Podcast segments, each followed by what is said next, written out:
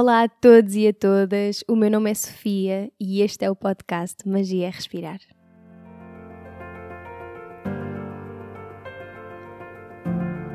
O Magia é Respirar é um podcast lunar. Sai a cada lua nova, quarto crescente, lua cheia e quarto minguante. Nesta segunda temporada vamos mergulhar única e exclusivamente no mundo do yoga. Vou trazer reflexões sobre yoga, conversar com professores e praticantes dedicados e desvendar esta filosofia, esta ciência, este estilo de vida milenar. Não aceites nada do que ouvires, não rejeites nada do que ouvires. Contempla.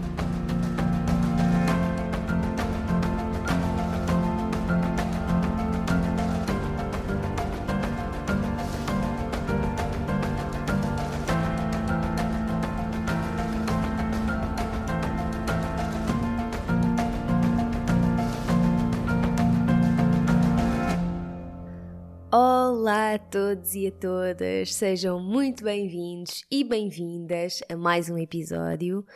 Hoje somos só nós. Eu sei que, que têm estado a adorar os nossos convidados, as temáticas que estamos a abordar, as reflexões que tenho trazido em episódios sozinha e, e pronto, olhem, gostava só de agradecer, que já não o fazia há algum tempo, a quem me escreve, a quem faz partilhas e nos ajuda a levar o Magia a respirar assim a mais e a mais pessoas, porque honestamente, sim, eu, eu acho que faria isto tudo igual se fosse só para uma pessoa, mas sentir-nos assim em comunidade é, é muito único e por isso eu, eu sou muito grata mesmo. Por isso, obrigada. Algumas coisinhas que gostava de vos dizer hoje também. Nós começamos já essa, esta sexta-feira com o primeiro workshop da série de workshops essenciais do yoga.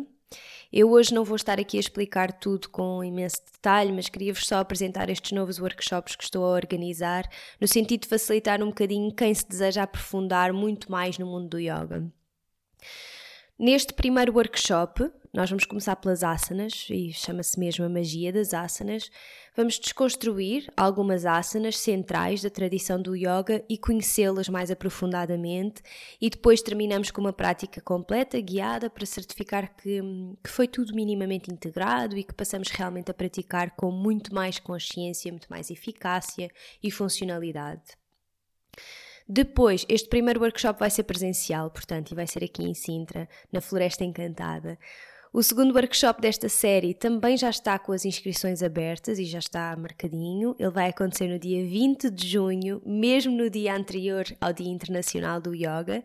Vai ser online e será sobre filosofia. Eu vou deixar estas informações todas para cada uma destas coisinhas que estou a falar na descrição do episódio, portanto, se tiverem assim algum interesse nisso, vão até lá, leiam a informação que já está disponível e, claro que se depois tiverem alguma dúvida, não hesitem em, em comunicar.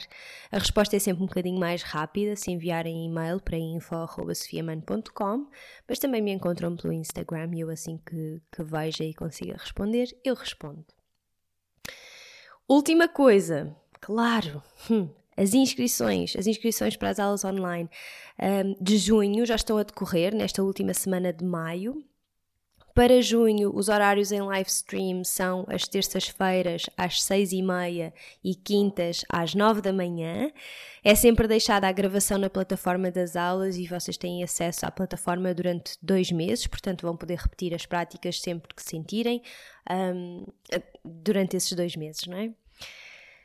Mas pronto, acho que é isto. Eu queria-vos só assim atualizar com algumas das coisas que se vão estar a passar em junho. Algumas, tenho assim outras, na, outras coisas boas na cartola, mas para já é isto que eu vos posso dizer. Caso não tenham estado com atenção, com essa atenção, fica aqui o aviso de que hoje nós temos uma super, super lua cheia a acontecer. Portanto, se sentirem ou se sentiram um, assim mais agitar, mais agitadas, mais agitados, sejam gentis. As luas cheias têm este poder de enaltecer aquilo que já vive em nós, e então esta ainda foi mais forte. Imaginem assim a energia de uma lua cheia normal, mas vezes mil. Foi isso que aconteceu. Foi uh, eclipse lunar, flower moon, blood moon, montes de coisas. Portanto, isto significa noites mal dormidas, agitação mental, maior irritabilidade, mas também maior calma, mais tranquilidade, mais brilho. Tudo isto pode ser sentido porque realmente a lua vai ilumi iluminar e enaltecer aquilo que já lá está. Não nos vai de repente tornar em algo que nós não somos, não é? Acho que, é, que essa ideia já lá vai.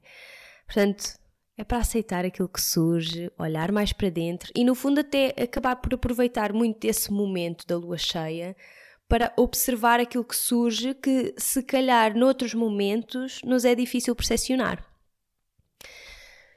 Um, mas bem, para nos falar mais e melhor sobre a Lua, temos a nossa querida Ana Tavares e os e-books da Lua dela, que são assim sempre super orientadores para estes momentos.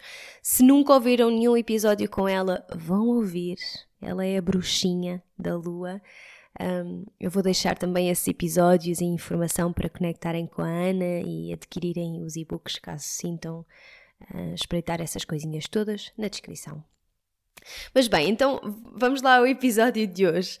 Um, para honrar aqui esta energia imensa que nos traz a lua cheia, eu senti trazer um episódio um bocadinho mais leve, um bocadinho mais descontraído. Portanto, provavelmente já viram pelo título que eu hoje venho-vos aqui falar sobre algumas coisas que eu acho, eu acho que todos devíamos saber sobre o yoga, mas nem todos sabemos. Portanto, estas vão ser as 11 coisas que ninguém te diz sobre o yoga, mas que precisas de saber. Primeira de todas, se respiras, podes praticar yoga. É verdade, isto é verdade. Estás a respirar? Perfeito, vamos praticar. Isto é verdade. Não, não, não precisas de ser flexível, não precisas de fazer pinos, não precisas de ser magro ou ser magra, não precisas de ser zen Esquece isso tudo. Se podes respirar, podes praticar yoga. Se respiras, podes praticar yoga. Flexibilidade está na cabeça e é uma coisa que nós vamos cultivando. Fazer pinos é malabarismo e o yoga não é malabarismo. A porção física do yoga adapta-se a todos os corpos. E finalmente, se fosses zen, provavelmente não precisavas tanto do yoga. Número 2. Realisticamente falando, ninguém faz efetivamente yoga. Vou fazer yoga não é uma coisa. Yoga é uma forma de ser, é uma forma de estar, uma forma de viver, de nos relacionarmos connosco e com o mundo que nos rodeia. É uma forma de vermos as coisas à nossa volta. E Ok, que uma boa maioria das pessoas que me está a ouvir já foi em algum momento para um tapete de yoga para praticar yoga. Certo. Mas yoga é um estado de espírito. É o momento em que nós até podemos estar num tapete, mas também podemos não estar num tapete e estamos num estado de yoga.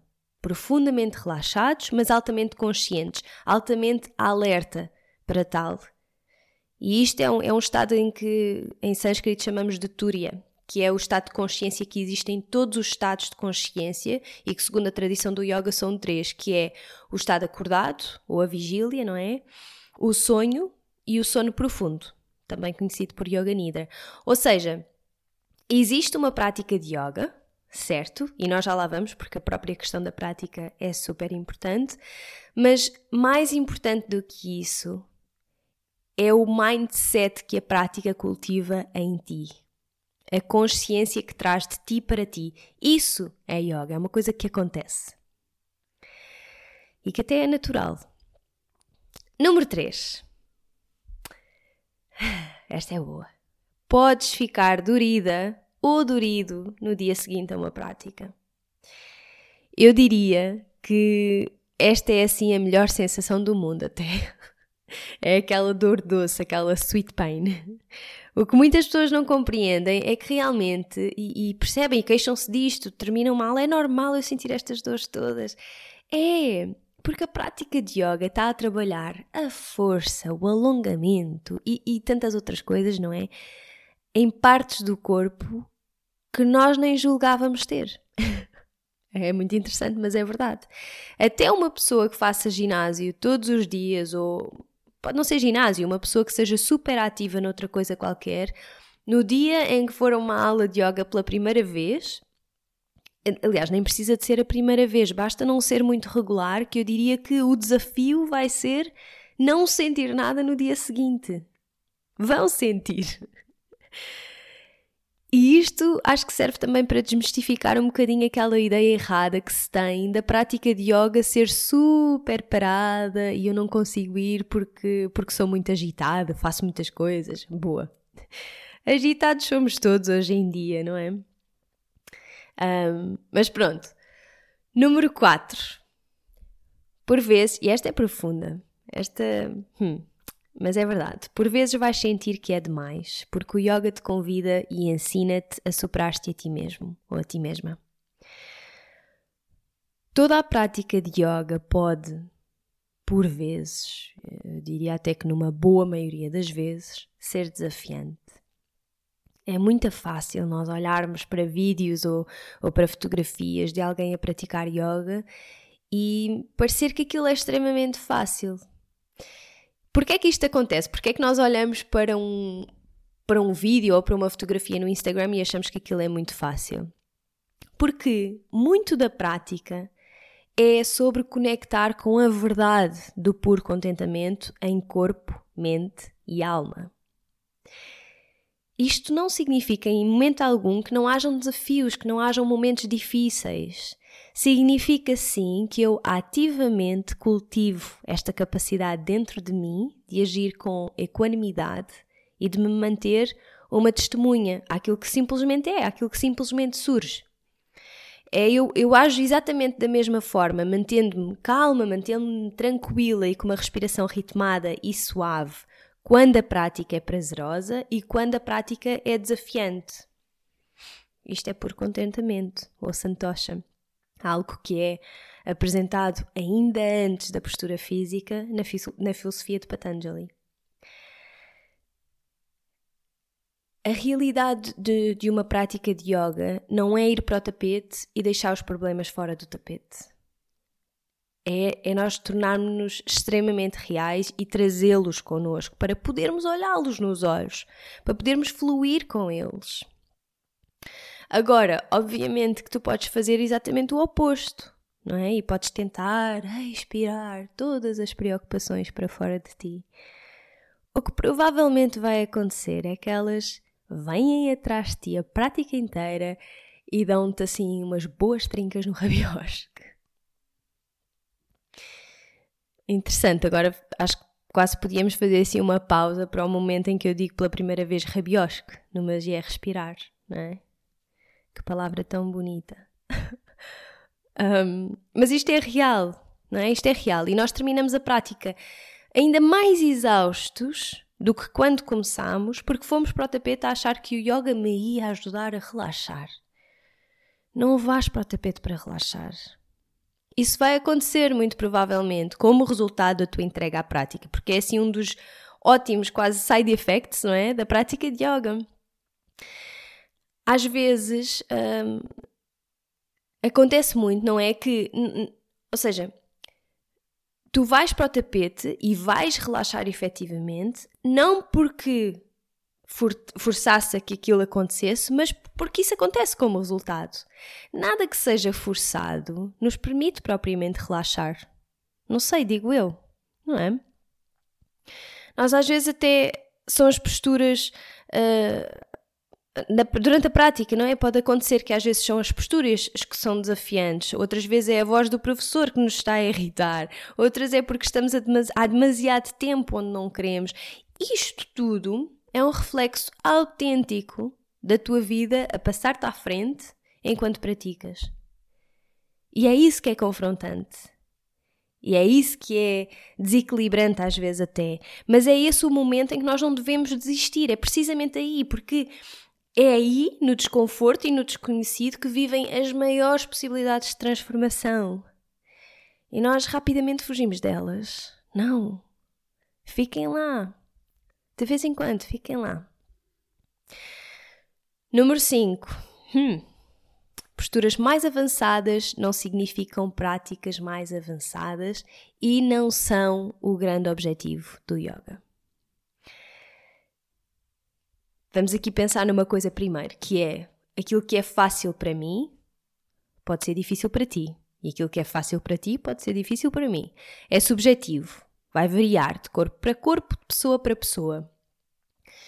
Uma prática que seja avançada não se mede propriamente pelas posturas que uma pessoa é capaz de fazer, não é? Mas sim pelo nível de consciência com que se mergulha em cada prática. Para mim, uma prática avançada até é eu saber que hoje, se eu estou com dores nos joelhos, não vou andar a fazer já Shirsasanas ou Padmasanas, por exemplo, que são posturas que comprometem ainda mais uma dor nos joelhos. É? Ou é, por exemplo, tirar algumas pausas em Balasana, se a Adho não me está a permitir reorganizar a minha respiração entre as sequências.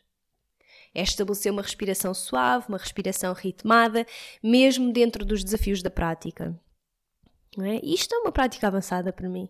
É encontrar até o tal estado de contemplação em tudo aquilo que é feito, não é? No prazer e na aversão. Eu vejo muito, ainda relativamente aqui a isto, nas aulas, as pessoas a quererem ir rapidamente para aquilo que acham que é o resultado final de uma postura.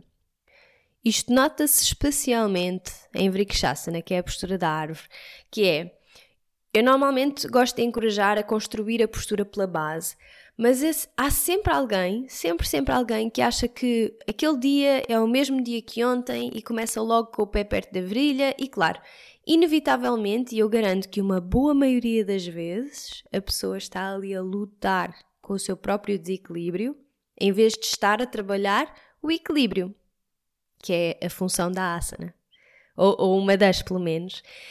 Com a flexibilidade acontece exatamente a mesma coisa. Há esta busca em tocar com as mãos no chão, quando não é disso que se trata.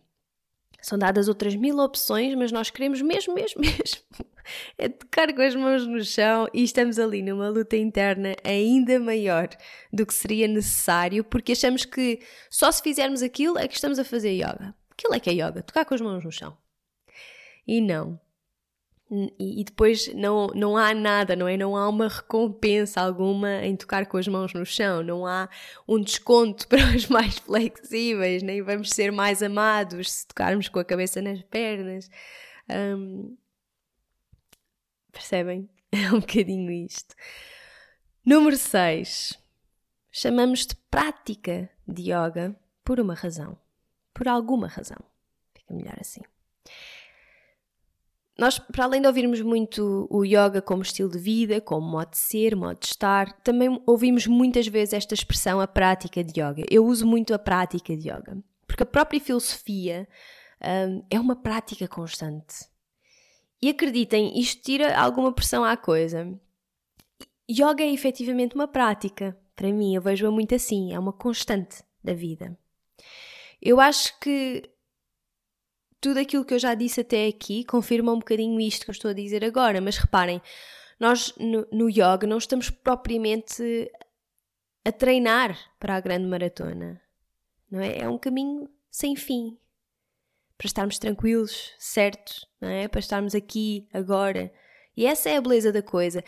E isso até faz com que a pressão de querer chegar a algum lado, muito, muito rápido, alivie um bocadinho. E, e, em termos muito práticos, se eu hoje, por exemplo, se não funcionou para mim entrar numa determinada postura, posso sempre experimentar amanhã um, vivendo, claro, com a certeza de que todos os dias dou o meu melhor, obviamente, não é só, ah, fica para amanhã, não é nesse sentido, não é? É, é mais de, ok, vamos devagarinho, se hoje não funcionou, temos amanhã. É? Porque às vezes o meu melhor até é ir para o tapete e ficar em chavassana, não é? E está tudo bem. Uh, amanhã talvez seja diferente, mas a prática continua viva, não é? Depois aqui o número 7, que até é um bocadinho do que eu estava aqui a dizer, esta coisa de às vezes o meu melhor ser ir, ir para o tapete e ficar em Shavasana é podes sempre fazer pausas durante a prática. Eu acho que este número 7 é autoexplicativo, não é? Não há assim grande coisa para dizer. Uh, mas, mas é muito real, porque vê-se muito nas práticas as pessoas, às vezes, especialmente quando começam a praticar, acham que têm que estar sempre naquele ritmo e a acompanhar, a acompanhar e eu não posso parar e, e podes ir para Balasana é sempre bem-vindo. É esse o papel também do, do praticante. Saber quando é que tem que parar É essa a consciencialização que tem que existir durante a prática. Número 8. Os benefícios vão para lá do tapete. Eu acho que isto é um ponto que só experienciando é que nós conseguimos realmente compreender. Um, a, prática de yoga, mesmo, mesmo, e aqui estou a falar até da prática que acontece mais no tapete, mas ela expande-se muito além desse momento. A questão é essa. Nós não praticamos para beber dos benefícios, porque sabemos que existem inúmeros, mas nós praticamos porque há uma intenção, há um eu quero fazer isto, eu desejo fazer isto. E eles, os, esses benefícios, então, depois vão facilmente caminhando até nós. O yoga faz o que tem a fazer, não é? Nós temos é que aparecer e realmente estar. Não basta aparecer, não basta eu vou fazer aulas de yoga para ficar mais relaxado e estou aqui e não está a acontecer nada. Não basta aparecer, é aparecer e estar, render e confiar. E, e é uma escolha ativa, não é muito aquela coisa que, que se fala do entrega-te e estás aqui só à espera que o resto aconteça. Não. Eu tenho um papel. Eu escolho estar aqui, estar aqui. Eu escolho observar a mente a divagar e redirecioná-la a este momento presente, em que movo os meus braços para cima e para baixo, em que entro e saio de posturas altamente medicinais. E eu é que escolho, eu escolho. Cada segundo é uma escolha. E nós podemos estar presentes a ela ou não, podemos continuar só assim em piloto automático. Também podemos fazer isso, não é? É uma escolha. Número 9. Esta, esta é boa. O teu corpo vai fazer barulhos estranhos. Isto é muito verdade e, ninguém nos avisa, ninguém nos avisa disto, certo? Mas é verdade. Numa só aula de yoga, o corpo pode estalar, rebentar e até libertar alguns gases, se for disso que precisa, e é completamente normal. O, o, a nossa dimensão física, o corpo físico, tem uma série de padrões, uma série de hábitos que ficam altamente enraizados nos nossos ossos e na digestão também. E como a prática vai desafiar esses, esses hábitos, a energia começa-se a mover para onde tem de se mover durante a prática e começa a libertar tudo isso. Agora, estava aqui a falar em instalar, cuidado com os instalares forçados é, é super natural acontecer um barulhinho aqui e ali dos ossos a estalarem. Agora, e sem serem forçados, não é? é, é a postura está tá a ser efetuada e realmente acontece ali um, um estalinho. Outra coisa é montes de estalinhos e estar constantemente a forçar esse estalinho, não é? Isso aí já é esquisito. Portanto, não andem sempre a forçar estalinhos ao corpo. uh, mas é natural, os barulhos é natural, a libertação de gases é natural e, e vai acontecer. Eventualmente, de vez em quando, pode acontecer, principalmente quando começamos a praticar.